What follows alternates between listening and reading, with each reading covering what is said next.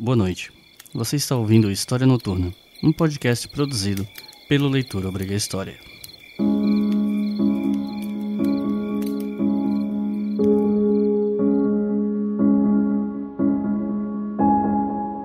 Primeiro eu queria começar esse episódio dizendo que a minha voz não está muito boa. Já faz um tempo que eu estou recuperando a minha voz de uma infecção viral que eu tive e que felizmente não é o coronavírus mas essa recuperação está demorando mais do que eu esperava e ontem eu fui numa formatura, aí você fica falando alto no meio da música, isso danifica um pouco as cordas vocais, então por isso que eu estou assim hoje, além dessa recuperação. Mas o lado bom é que falando desse jeito, o podcast fica mais próximo da sua intenção original, que era ser um podcast para você ouvir antes de dormir ou dormir ouvindo. Enfim, você decide.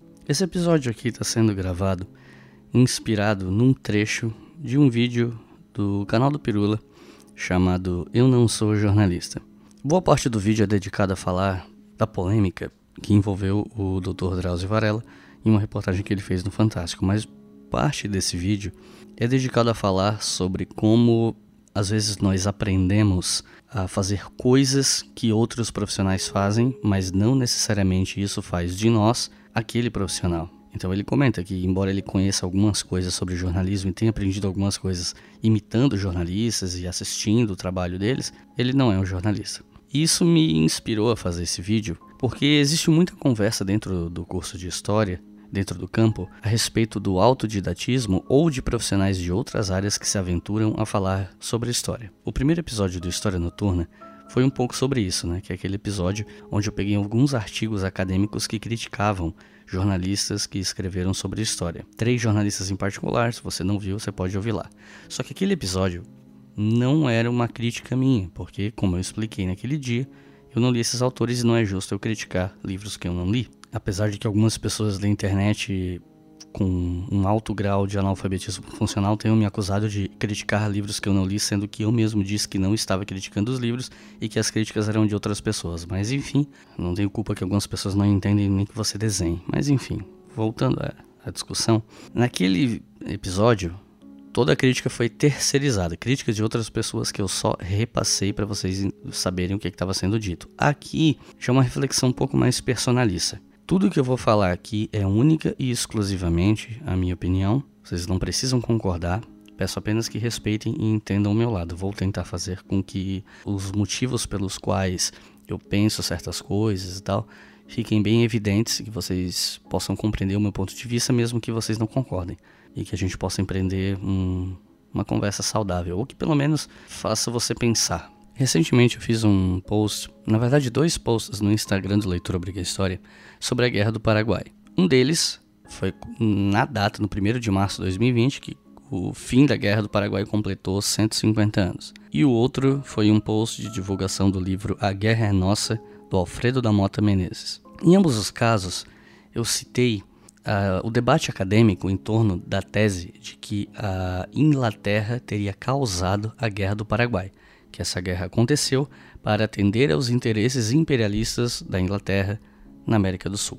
Outros vão além e dizem que a Inglaterra tinha medo de um suposto modelo autônomo e avanço paraguaio na indústria e em outras áreas que serviriam de modelo para o mundo e isso atrapalharia o imperialismo britânico ou qualquer coisa do tipo. A historiografia recente já vem demonstrando há muito tempo que essa tese não se sustenta inclusive por documentos que na época em que essa tese foi desenvolvida ainda não estavam disponíveis para pesquisadores. Pelo menos é isso que afirma o professor Francisco Doratiotto, autor do livro Maldita Guerra.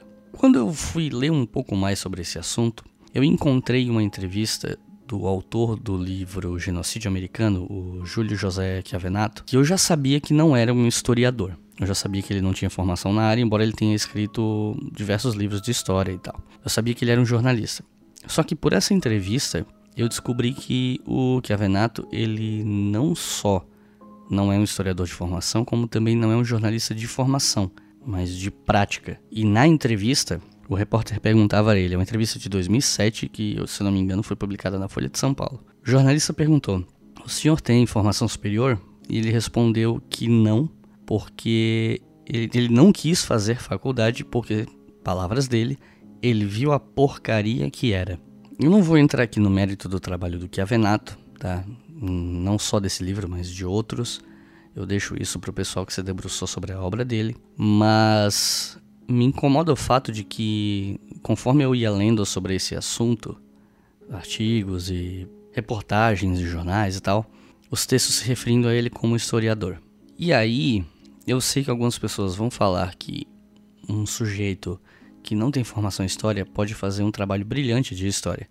E isso é verdade. Eu concordo integralmente com essa afirmação. Eu já citei mais de uma vez trabalhos de história fantásticos escritos por pessoas que não são da área. Eu quero lembrar, por exemplo, a vocês o episódio do História FM em que eu entrevistei o Mário Magalhães e ele conta sobre a pesquisa que ele fez para escrever a biografia do Marighella. Foram nove anos de pesquisa, mais da metade deles de dedicação exclusiva, onde ele conseguiu um, uma profundidade tão grande, um apanhado de fontes tão grande e, segundo ele, absolutamente nenhuma uh, afirmação do livro é feita sem que ele tenha pesquisado alguma fonte a respeito, desde as coisas mais uh, conhecidas, como por exemplo o assassinato do Marighella, até as coisas mais, entre aspas, banais, como o clima de Salvador no dia que o pai do Marighella desembarcou na cidade. Então, perceba, estamos falando de alguém que não tem formação em história, mas que fez um trabalho primoroso de pesquisa histórica e até certo ponto de investigação jornalística também, que aí, no caso, é a área do Mário. Então, percebam, eu não vou dizer aqui para vocês que alguém que não tem formação em história não pode fazer um bom trabalho. Querem um outro exemplo? Alberto da Costa Silva. Até onde eu tenho conhecimento, e podem me corrigir se eu estiver errado, Roberto da Costa Silva não tem formação em história. Ainda assim, os livros que ele escreveu sobre a história da África são obrigatórios para qualquer pessoa que queira se especializar em história da África. E nenhum africanista brasileiro vai te falar algo muito diferente do que eu estou te falando aqui. Obviamente que quem é especialista tem mais cabedal para fazer críticas ao trabalho, por exemplo, mas ninguém vai deixar de reconhecer a importância e a qualidade da pesquisa do Alberto. Ao mesmo tempo em que eu reconheço isso, me incomoda quando o termo historiador é usado de forma, e aí desculpem o termo, mas vulgarizada. Como se qualquer pessoa muito interessada por história automaticamente virasse um historiador por causa disso. Historiador amador? Vá lá. A gente até pode falar nisso. Agora, historiador. Porque vejam bem, para se formar um historiador, se requer muito tempo de estudo, muito tempo de leitura, que é a coisa mais fundamental que um historiador precisa fazer. Uma pessoa que não gosta de ler não deveria fazer história.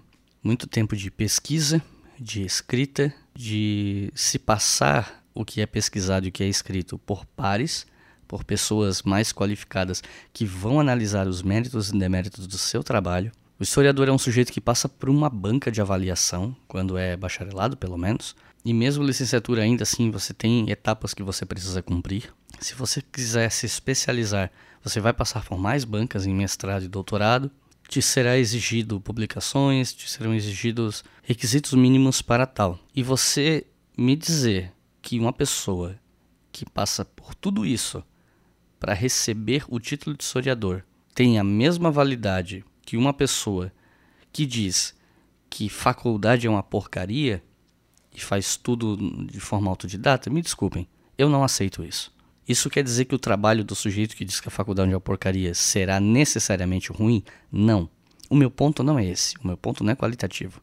O meu ponto é um respeito à formação e a todo o esforço, trabalho, dedicação e sacrifício que as pessoas que se esforçam para ter uma formação sólida fazem também não é corporativismo. Eu não estou aqui sequer falando em vaga de mercado, nicho de mercado. Eu não estou nem falando nisso. Meu ponto não é esse.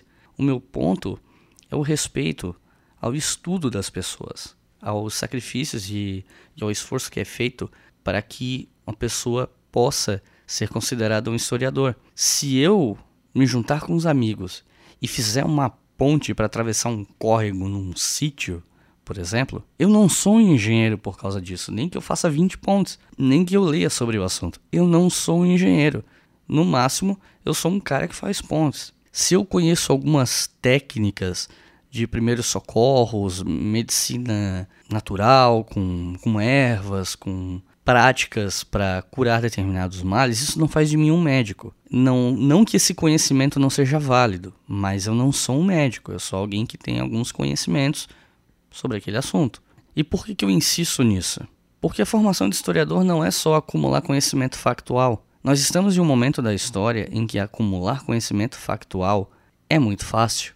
Nós temos acesso a mais livros do que nunca, tanto em termos de quantidade quanto em termos de facilidade de acesso. Você tem, você consegue baixar muito livro, inclusive de graça, às vezes de forma legal, às vezes de forma ilegal, mas o fato é que existe o acesso. Você tem sites mais sites, você tem o Wikipedia, você tem o YouTube, claro que tem muita informação de má qualidade, mas tem muita informação boa disponível para quem tem força de vontade para procurar e procura com cautela. Isso existe. Só que conhecimento factual, conhecimento empírico, não forma um historiador. Pode formar um historiador amador, pode formar um entusiasta. Um historiador mesmo, me desculpem, eu não concordo.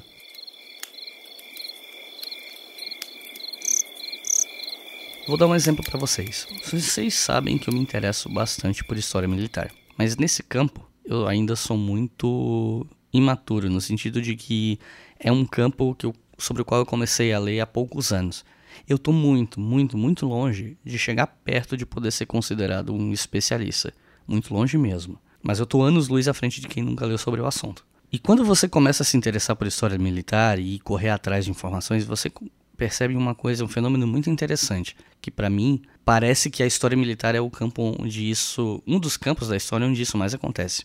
Nós temos dúzias e dúzias de pessoas que nunca pisaram numa sala de aula de um curso de história, mas que têm um conhecimento tão aprofundado sobre as minúcias de aspectos da história militar que, do ponto de vista da história factual, deixam muito historiador no chinelo. É aquele sujeito que, vamos supor, é um fanático sobre a Segunda Guerra Mundial e conhece as nomenclaturas dos veículos, das armas, sabe diferenciar eh, itens só de olhar pelas características estéticas da coisa. É um cara que vai te falar com muita naturalidade e facilidade ao ver fotos de tanques alemães qual é o Tiger, qual é o Panther.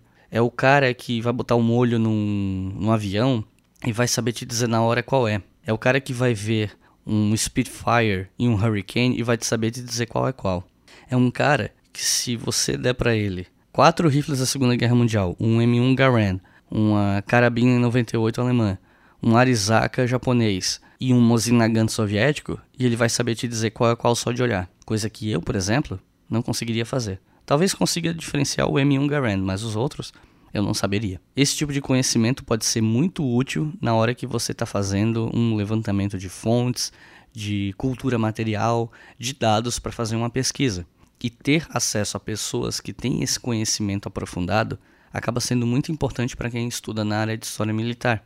Ter o máximo possível desse tipo de conhecimento é muito útil. Mas assim, se você é um cara que conhece praticamente todos os principais veículos da Segunda Guerra Mundial só de botar o olho, mas você mistura marxismo com pós-estruturalismo. Fala que a ideologia de gênero quer transformar crianças em homossexuais. Se você não sabe o mínimo do mínimo do mínimo das diferentes vertentes historiográficas e do porquê que existem essas diferenças. Se você não sabe nada do debate teórico na área de história, se você não consegue sequer perceber que aquilo que você chama de história verdadeira e factual é um positivismo do século XIX, que você adota de forma crítica, porque você nem estudou o que é positivismo e as críticas das vertentes historiográficas que vieram depois ao positivismo, na boa, eu não consigo te chamar de historiador. Você é um repositório de conhecimento. Uma coisa que eu repito, eu acho importante e eu admiro. Honestamente, eu admiro.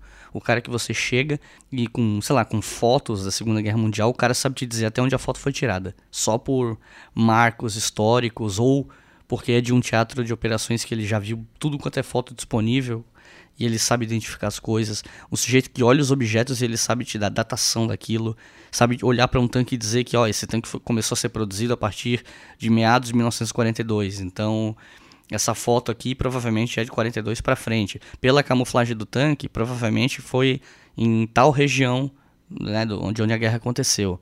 Ó, a partir de tal ano esse tanque não foi mais usado, então essa foto é de antes de tal época. Eu admiro muito isso, eu acho isso um negócio invejável. Mas daí a dizer que um leigo que tem todo esse conhecimento empírico é automaticamente um historiador porque ele acumulou fatos, desculpa, não, não é.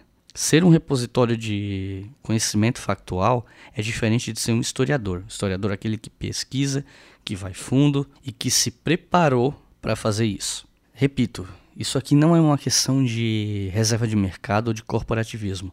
É uma questão de respeito à nomenclatura. Eu estava conversando com uma amiga minha, que é historiadora da arte, esses tempos, e a gente estava falando sobre a polêmica que rolou no Twitter sobre essa coisa de a pessoa que não tem formação falar sobre arte e tal. E ela falava assim para mim, olha, não tem problema nenhum a pessoa falar sobre arte. O problema é se a pessoa que está falando sobre arte se diz historiadora da arte por ser uma pessoa que é autodidata. Não, não é. Historiador da arte é uma profissão específica que tem requerimentos específicos para você ser classificado como tal. E o mesmo acontece na história. Mas vocês já devem ter percebido, alguns de vocês pelo menos, que é muito mais difícil convencer as pessoas disso para ciências humanas. Já perceberam isso? Talvez com exceção da economia, que tem alguns aspectos mais matemáticos, e aí algumas pessoas não se arriscam.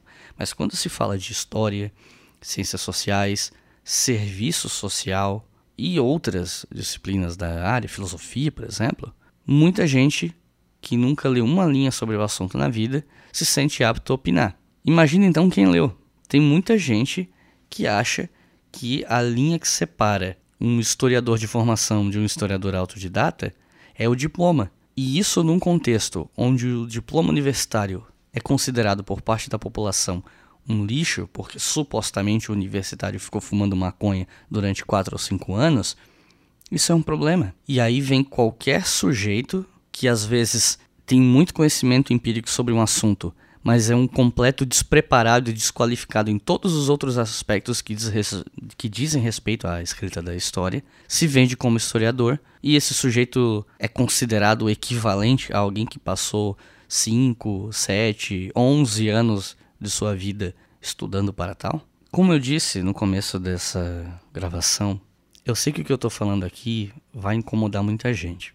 Mesmo já tendo falado umas 15 vezes que não, não tem nada a ver com corporativismo reserva de mercado ou dinheiro, vai ter gente que vai me acusar de corporativismo. Vai ter gente que vai me citar obras de não historiadores que são maravilhosas, como se eu mesmo já não tivesse dito isso no começo desse programa. Vai ter gente que vai me dizer que pesquisadores de fora da academia, gente amadora, às vezes consegue fazer melhor pesquisa do que um monte de gente formada que tem um diploma, mas é incompetente como se eu não tivesse considerado o fato de que tem muita gente amadora que faz pesquisas excelentes, que entende muito sobre um determinado assunto. E de fato, as nossas universidades formam muitos historiadores medíocres, do mesmo jeito que forma muitos médicos medíocres, do mesmo jeito que forma muitos cientistas da computação medíocres, do mesmo jeito que forma muitos filósofos medíocres, do mesmo jeito que forma muitos designers medíocres, por uma série de fatores que, em partes, competem ao sistema de ensino, mas em partes competem aos próprios estudantes. Mas nós não podemos nivelar o ensino universitário a partir dessas pessoas, porque maus profissionais existem em todas as áreas, incluindo entre os amadores. O fato de que alguns historiadores amadores ou outros profissionais que escrevem sobre história ganham relevância nas prateleiras de livraria nem sempre diz respeito a uma questão qualitativa, como se eles fossem melhores do que alguém formado. Às vezes, um sujeito ganha espaço na livraria porque ele vê uma oportunidade comercial que os historiadores não viram ou ignoraram. Às vezes, o sujeito ganha espaço na livraria porque o que ele fala é politicamente conveniente para um grupo político que muito provavelmente tem em seu seio o dono da editora. Outros sujeitos amadores ganham visibilidade porque o que eles falam ressoam com um grupo político ideológico específico. E vocês devem ter percebido que, que esse debate ele é um tanto quanto complexo, porque nós temos profissionais de uma qualidade, mas nós temos também amadores que fazem um trabalho péssimo, assim como tem pessoas de outras áreas que fazem bons trabalhos em história e outras áreas também, por que não? Mas a questão de chamar de historiador, para mim, ela é sensível. Eu acho sim que nós deveríamos ter mais cuidado no uso dessas nomenclaturas. Eu sei que alguns de vocês acham que isso é discutir sexo dos anjos, mas nós estamos em um momento onde a qualificação universitária tem sofrido ataques. Sempre sofreu de alguma forma, mas agora os ataques vêm do governo federal e às vezes do próprio Ministério da Educação. Nós não estamos falando do Ministério da Educação tentando se defender dos ataques de grupos políticos da sociedade. Nós estamos falando do Ministério da Educação que ataca a educação ao lado de grupos políticos e ideológicos da sociedade, que é uma situação terrível para o nosso campo. E a partir do momento que a gente normaliza a ideia de que a universidade não necessariamente seria necessária para você se tornar um profissional, você está correndo o risco de dar espaço para mais maus profissionais, porque afinal de contas, autodidatismo não passa por estágios de verificação como o ensino formal, que podem sim falhar, mas ainda assim é alguma coisa, é alguma possível garantia que a gente pode ter. No tal autodidatismo nós não temos o sujeito que grava vídeo dizendo que é um químico autodidata e que não deve usar álcool, gel ou coisa assim para matar o coronavírus porque supostamente não funcionaria e você teria que usar vinagre porque daí funciona, esse sujeito não passou por pares para falar uma merda dessa. E aí todos os químicos, biólogos e médicos e pesquisadores tentando gravar vídeos para desmentir isso, tem que se desdobrar para tentar chegar ao mesmo número de pessoas que o tal autodidata, entre aspas, chegou. E chegou por quê? Por conta do discreto da academia. Porque gente que se vende como outsider, autodidata, que não está ali no meio da doutrinação e dos maconheiros, supostamente saberia mais que o pessoal que estuda. E eu acho sim que o uso incorreto das nomenclaturas profissionais é uma sementinha, é uma contribuição num ambiente que já é difícil para todos nós. Eu estou falando da parte da história porque é o meu campo. Se você que está ouvindo é jornalista, talvez a sua reflexão seja diferente, mas eu imagino que depois da desobrigatoriedade da contratação de jornalistas diplomados, eu imagino que isso deve ter sido uma discussão muito ferrenha no seu campo. Então, você pode comentar sobre isso. Você que estudou filosofia, que vê qualquer pessoa falando bobagem na internet ser considerada filósofa, deve ter uma opinião sobre esse assunto, não? Que provavelmente vai uh, diferir um pouco da nossa dentro da história, ou da minha, porque a minha opinião não é necessariamente hegemônica. Mas eu acho que nós temos que estar atentos a isso sim, porque se a gente começa a cada vez mais apagar as linhas que separam o profissional do amador empolgado, ou de um profissional de outra área que se aventura na sua, e aqui eu não vou nem falar de jornalistas porque a gente tem muitas proximidades, não, eu acho que é uma, é uma troca muito mais fluida, mas, por exemplo, tem livro de história escrito por físico, e eu não estou falando história da ciência, eu estou falando de um livro sobre a independência dos Estados Unidos escrito por um físico porque ah, ele gosta do assunto. O livro pode ser bom? Talvez, não sei. Mas sinceramente, eu não confio. Não pagaria, não botaria dinheiro num livro desse. Então, assim, nós não podemos deixar que esse apagamento das linhas que separam o profissional do amador avance. Repito, não por nicho de mercado ou corporativismo, mas para defender o nosso campo e a nossa formação, que é feita com tanto trabalho porque história é mais do que um acumulado de conhecimentos factuais e empíricos. Se você que está ouvindo isso aqui está pensando em fazer um curso de história e você ainda não entrou, não faça a besteira de entrar e sair vomitando cheio de arrogância que você está lá no curso de história para aprender a realidade dos fatos.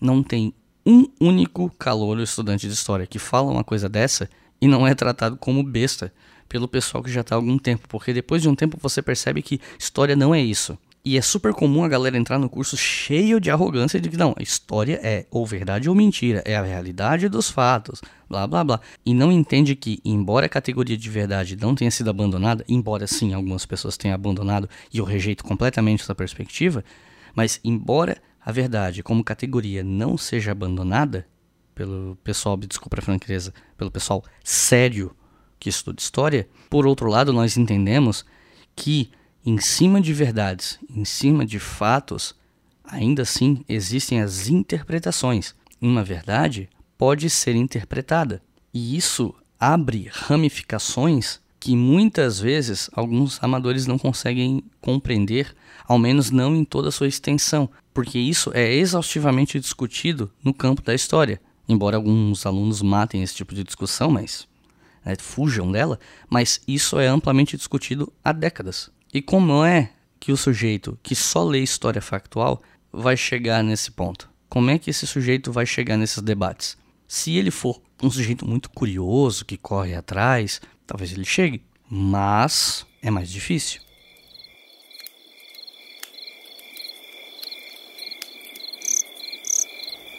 Uma outra coisa que a academia nos proporciona, e aí quem, sei lá, um jornalista que escreve sobre história, por exemplo, ele vai estar muito mais treinado para isso, ele, ele vai estar atento a isso, ao contrário de quem não tem muita proximidade com as humanidades, é o seguinte: quando você entra no curso de história, e aí eu tenho certeza que você que está ouvindo isso, se já fez qualquer curso superior, vai se identificar, mesmo que não seja de humanas.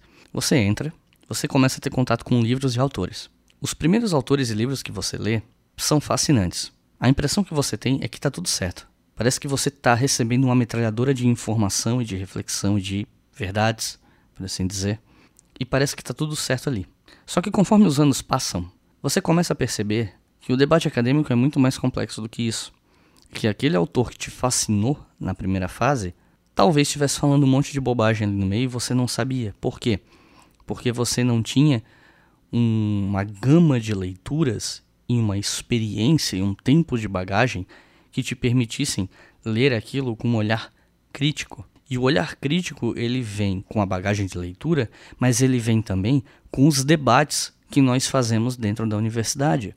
Eu vou dar um exemplo para vocês, um exemplo mais pessoal, tá? Apesar de ser, não ser um debate teórico, ser um debate mais factual. Quando eu estava na minha segunda fase, eu acho, eu li o livro A Civilização do Ocidente Medieval, do Jacques Legoff. E nesse livro, que faz muito tempo que eu li, foi 2009, talvez alguma coisa da minha informação aqui esteja errada, tem um ponto desse livro em que o Legoff fala que depois da crise de peste negra, a mão de obra europeia ficou muito mais escassa e que, portanto, os trabalhadores começaram a receber mais e ter mais vantagens, justamente pela falta de mão de obra.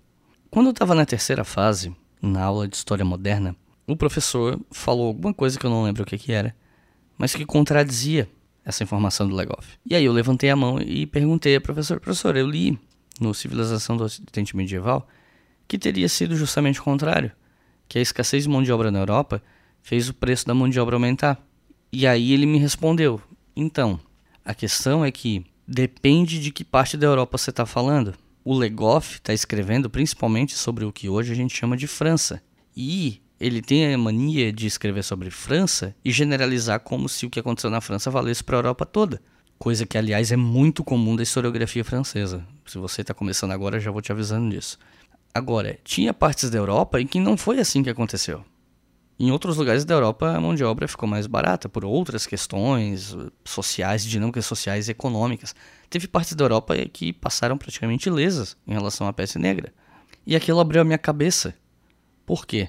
Porque aquele cara que eu li e que parecia tudo lindo e maravilhoso no livro e eu não tinha nenhuma bagagem para contestar nada do que ele falava, então parecia que estava tudo certo. Na verdade, não estava tão certo assim. Ali eu aprendi a respeito das generalizações, que muitas vezes têm uma raiz bastante eurocêntrica, embora nem sempre. Eu aprendi que eu tenho que ter muito cuidado com as generalizações de pesquisas locais para recortes mais amplos que alguns historiadores fazem. Talvez, tá, isso aqui né, é uma suposição. Se eu não tivesse tido debates e conversas com professores e colegas, talvez eu nunca soubesse disso. Eu estou citando esse caso em particular, mas eu tive outras experiências na minha formação que me ensinaram mais a respeito disso. E é o tipo de coisa que, se você fica só na leitura factual, você pode não pegar. O repositório de conhecimento que sabe os mínimos detalhes sobre um evento histórico, mas que não tem formação em história e debates mais metodológicos e teóricos, pode nunca saber disso. Pode nunca parar para pensar nisso. Veja, não quer dizer que o sujeito não vai. Depois não ponham palavras na minha boca, porque eu estou cansado de gente que distorce o que eu falo. Tudo que eu estou falando aqui é em termos de possibilidade. O curso de história não garante que você vai saber de tudo isso.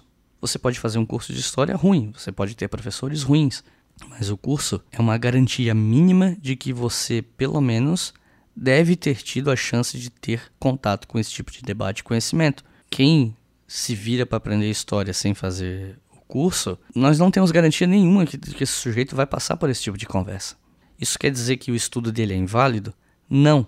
Mas será que a gente deveria chamar esse sujeito de historiador?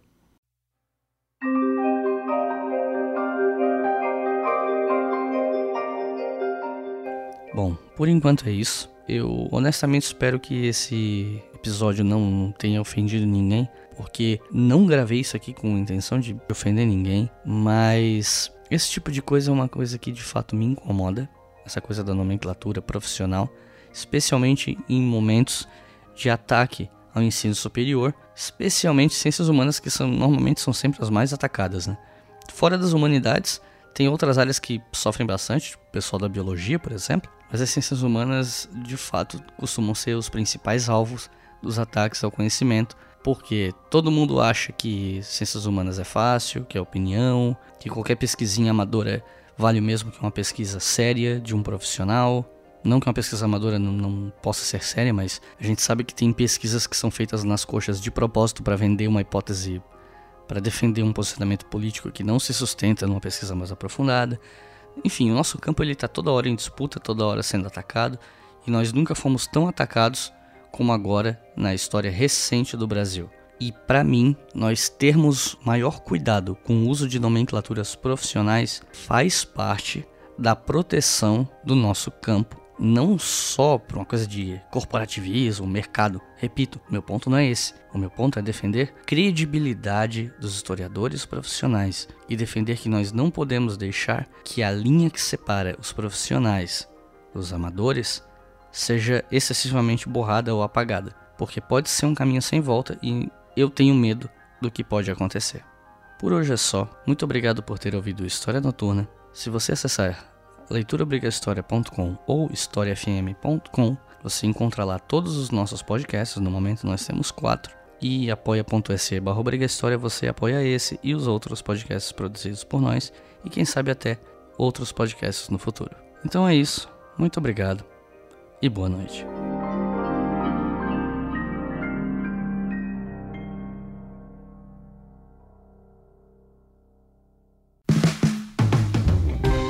Este podcast foi financiado por nossos colaboradores no Apoia-se. Acesse apoia.se barra e contribua para manter este projeto educacional gratuito no ar.